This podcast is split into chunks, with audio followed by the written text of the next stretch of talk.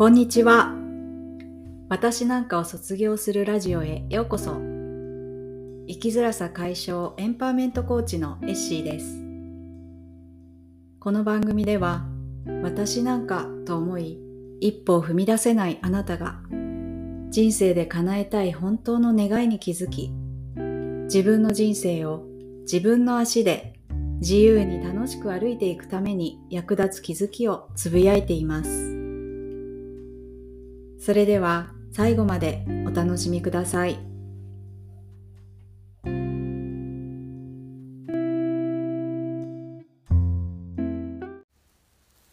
こんにちは、えー、ライフコーチのエッシーです。皆さんいかがお過ごしでしょうか？えー、今日はですね、えー、犠牲者マインドを持ちそうになった時にどうやってクリエイティブマインドになるかっていう話をしていきたいと思っています。で、えっと、犠牲者マインドっていうのはそうですね、えっと、私は誰かにこうなんでしょうね攻撃されているとか誰かのせいで私はこうなっているってこう誰かをこう責めて責めたくなるような気持ちですよね。えー、あの人がこうだったら私はこうなのにっていうこう人のせいで自分が今の状況にあるとかこういう気持ちになっているっていう、えー、ふうに思ってる状態なんじゃないかなと思うんですけれどもそれをこうクリエイティブなマインドで前向きに、えー、その状況に対応していくっていうふうに、えー、そこにこうスイッチするシフトしていくためにできることえー、について話そうと思いましたなぜならば私がちょっと犠牲者マインドってずっと強かったんですよねで最近もやっぱりこうほったらかしておくとなんかあの何ですか人間関係の中とか、まあ、何かで起きた出来事に対してこうネガティブな感情が起きた時に、えー、放っておくとですね犠牲者マインドにねやっぱりなりがちなんですよね。でそれ自体が悪くないんですけどやっぱりそこに丁寧に向き合っていくことで、えー、周りの人たちとの関係性も自分との関係もあの健康的になるんじゃないかなと思います。えー、っとですねそうですね私もあのいろんな、えー、やり取りの中でですねなんとなく、まあ、特にそのあの家族の中でえー、まあ、夫とかから言われた言葉に対して、えー、責められてるような気持ちになったりとか、えー、その人の、うん、夫の行動によってですね、え私の自由が奪われているとか私の時間が奪われているとか、あのまあ、原因があいあの相手にあると。で私は悪くない私はでもその状況に対して何もできない弱い立場だっていう風なえそういった自覚があるのが、えー、っと犠牲者マインドなんでなんで私にとってはそうなんですけどそうなってる時にどういう思考になるかっていうと、えーまあ、攻撃者自分をこう攻撃している、まあ、迫害者とも言いますけどその人そういう立場の人を作るわけですね。で誰か助けてくれっていうふうに誰かに助けてほしいっていうふうにやっぱり思うんですよね。であのそこには私がこれをこう前向きに解決しようっていうところがこう気持ちがあまりなくって誰か他の人が私を助けてこの、えーと、迫害者をやっつけてほしいと、えー、私が正しくてあの人が悪いっていうことを正当化したいとかねそういうふうに思うことないですか？ね私は本当に、えー、特に夫婦関係ではそういう状態がずっと続いててでそういう状態が続いてると何が起こるかっていうと今のその、えーと、犠牲者と、えー、そうですね迫害者とあと助ける人が何、えー、て言うんだかえっ、ー、と何て言ったらいいのかなレスキュアっていうんですけどこのその三角形の関係をですねドロドロのドロドロのトライアングル関係っていうんですよね。えー、でこれがぐるぐる回り始めると関係性がすごく悪くなっちゃったりこじれたりしていって、問題が解決するどころか悪化してしまうっていうことがあの実はこのこの DDT っていうねドレディット、えー、ドラマトライアングルっていうのを DDT って言うんですけどこの三角形のことをね言うんですけどこれはあのなんていう人だったっけ、えー、このこういうあデイビッド・エメラルドさんの「 Power・The Power of TED」っていう本があるんですけど、えー、このデイビッド・エメラルドさんがあのこの DDT っていうのはそのデイビッド・エメラルドさんっていう、えー、心理学者かなの前からそういう言葉はあったんですね。でもじゃあこの DDT になったここ犠牲者とえーと、迫害者と、えー、救済者かレスキューは救済者のこのぐるぐるのトライアングルドロドロトライアングルを、えー、どうしたらいいのかっていうところをこのデイビッド・エメラルドさんがこの本の中でね「ザ・パワー・オブ・テプト」っていう本の中で書いているんですね。でだから犠牲者の人がクリエイティブにクリエイターになればいいんだということを書いてあるんですよ。でじゃあどうやったらでクリエイターっていうのはどういう状態かっていうとあのさっきの、えー、犠牲者状態の人の反対側にいるんですけどその犠牲者の人は自分で問題解決できなくてその救済者の人に解決してほしいと。で解決っていうのはその私を迫害してる人が間違ってるっていうことを正当化してしたりその人をこう逆にその攻撃してほしいとか正してほしいとか、まあ、そういう状態なんですけれども、えクリエイターっていうのは自分で問題を解決しようとしてる、えー、新なんかクリエイトしようとしてるんですね解決方法を。だからすごく自立してて律するの方の自立ですね。で、えー、前向きですよね。うん、あの、えー、前向き思考、えー、っとそうです未来思考どうやったらこれ解決できるだろうなんですよね。であの犠牲者の人はなぜこんなことが起きたんだろうっていうすごい過去過去にこう目線がいっているこのどこに目線がいってるかっていうのもまた違いますよね過去の起きたことをこう、ね、嘆いている過去思考じゃなくて、えー、未来を見てどうしたらこれを解決できるだろうっていう未来思考でもあるしあの犠牲者の人は人に解決してほしいと思ってるけどえー、クリエイターは自分で解決できると思ってるしどうやあのと思っててそこがまた大きな違いだと思います。でえっ、とそうですね。であの迫害者っていうだった人はその場合このあそうそうこの DDT がこう DDT の犠牲者の人がこうクリエイターになってそして、えっと、迫害者の人は今度はチャレンジャーって言ってそのクリエイターの人への挑戦あのがクリアする挑戦の対象になるっていうことなんですね。挑戦者。っていうのかな？チャレンジャーっていうんですけど、えー、だから必ずしも悪いことではない。そこから何か学べる、まあ、出来事だったり人の言動だったりするんですけど。であのレスキュアっていうね救済するそのビクティムがビクティムあの犠牲者ができないから私が助けてあげようっていう救済者の人は今度はコーチになるわけですね。このクリエイターがいるトライアングルの中では。でコーチっていうのはあの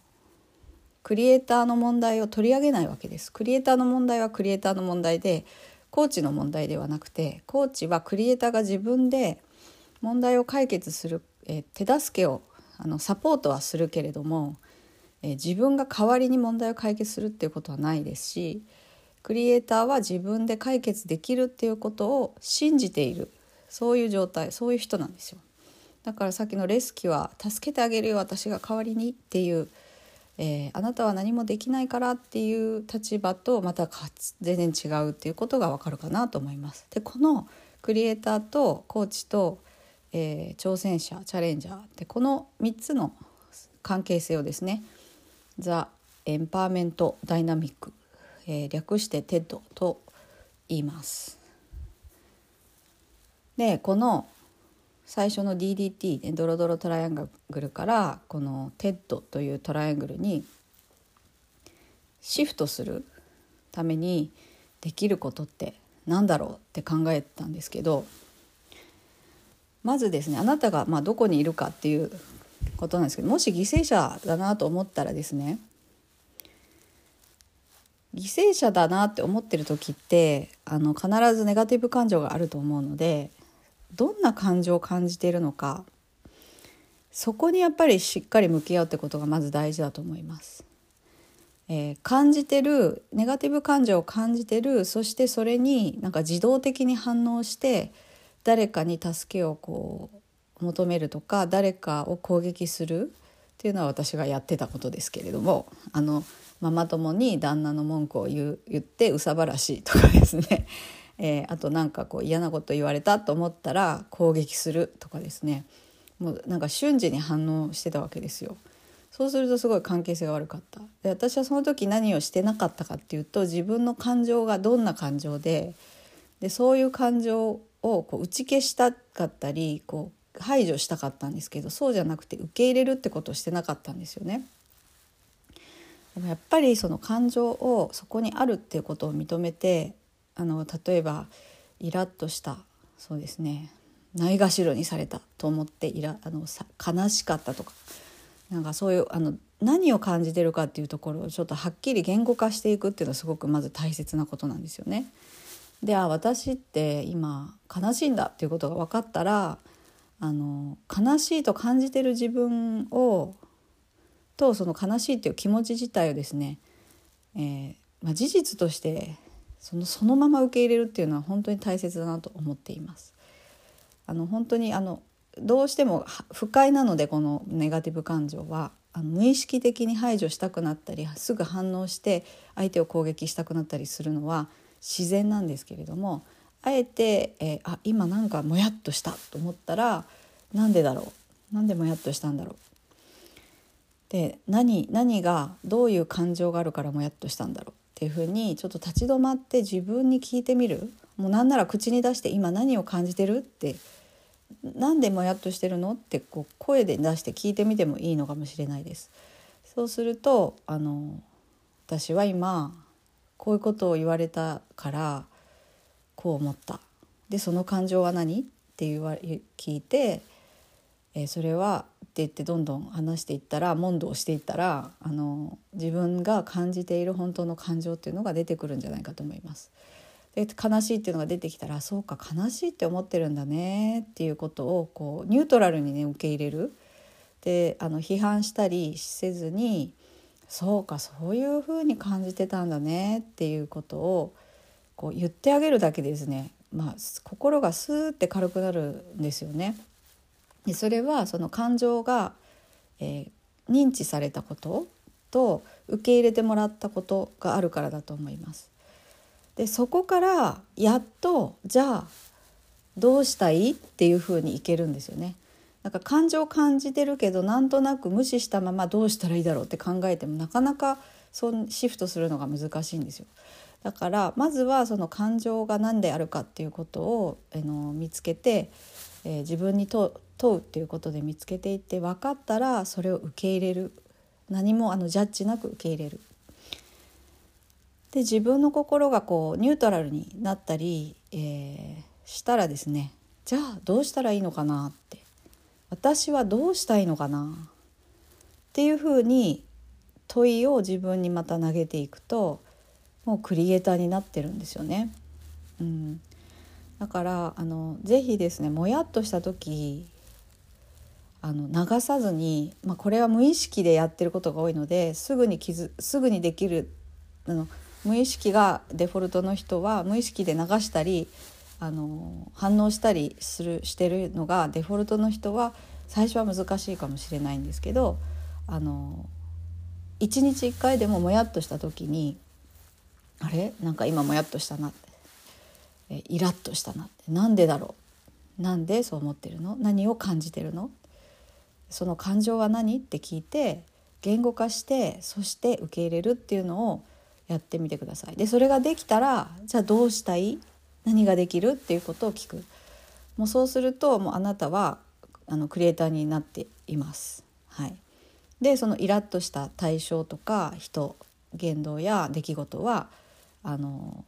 私の迫害者ではなくて私をの絵の挑戦を、まあ、学び学びの機会ですよねチャレンジって。なんだっていうこというふうに見れるようになるし、えー、誰かに助けてって言いたくなっても、まあ、その人に頼ることなく、えー、自分で、うん、もしそのそうですねこの場合はそうですね誰かに自分の代わりに問題解決してほしいっていうことはないっていうことになります。はい、そうです。はい。でまあもし自分がですね誰かをあの困ってる人を助けたいなと思った時その人の問題を奪ってないかなっていうことも考えてください。これ子育てでも多いと思うんですけど子供ができなくて悔しそうっていうと、まあ、子供のネガティブな感情を見たり聞いたりするのはあの親だとやっぱり心が痛いって感じると思うのですぐに助けて問題を解決してあげたいって思うかもしれないんですけれども、えー、子どもがネガティブ感情を感じているっていうのは、えー、挑戦なんですよね挑戦の機会学びの機会なのでそこはそのレスキュアあのすぐあの子どもに代わって問題を解決する子どもの課題を、まあ、ある意味奪って代わりに解決してあげる。と子供がこう犠牲者の方に行っちゃうのでクリエイターにするためにはあのできると信じて見守ったりですねサポートが必要な時はあのサポートしてあげたりでも最終的には自分で解決できるこれは時間がかかることかもしれないんですけどそういった目線で子供を見ると親はあの救済者からコーチになれるんじゃないかなと思っています。はいということで今日はちょっと長くなったんですけどこういう話をあの DDT と TED に DDT から TED に変わる方法そして、まあ、犠牲者マインドからクリエイターになるにはっていう話であの DDT と TED を紹介しました。はい、であの犠牲者マインドからクリエイターになるためにあのお伝えした自分のネガティブ感情をが何であるかっていうのを認知してそしてそのまま受け入れてじゃあどうしたらいいだろうっていうところのその最初の部分ですねステップのところはセルフコンパッションって言って自分に自分自分に優しさを向けながらそのネガティブ感情を受け入れていくっていう、えー、スキルであり、えー、まあ、理論でもあるんですけど実践方法ですね。っていうのを今度ワークショップで、えー、やりますので、えっと、いつかないつかな20日20日と25日20日のお昼と25日の夜、えにやりますのでもし興味がある方は、えっとこの情報の欄にですねリンクを貼っておきますので、えー、ぜひそちらで詳細など申し込みなどをあの申し込みリンクですねそこに詳細が載ってますのでぜひ、えー、チェックしてみてください。はいということで今日も最後までお聴きいただきありがとうございました。それでは良い一日をお過ごしください。さようなら。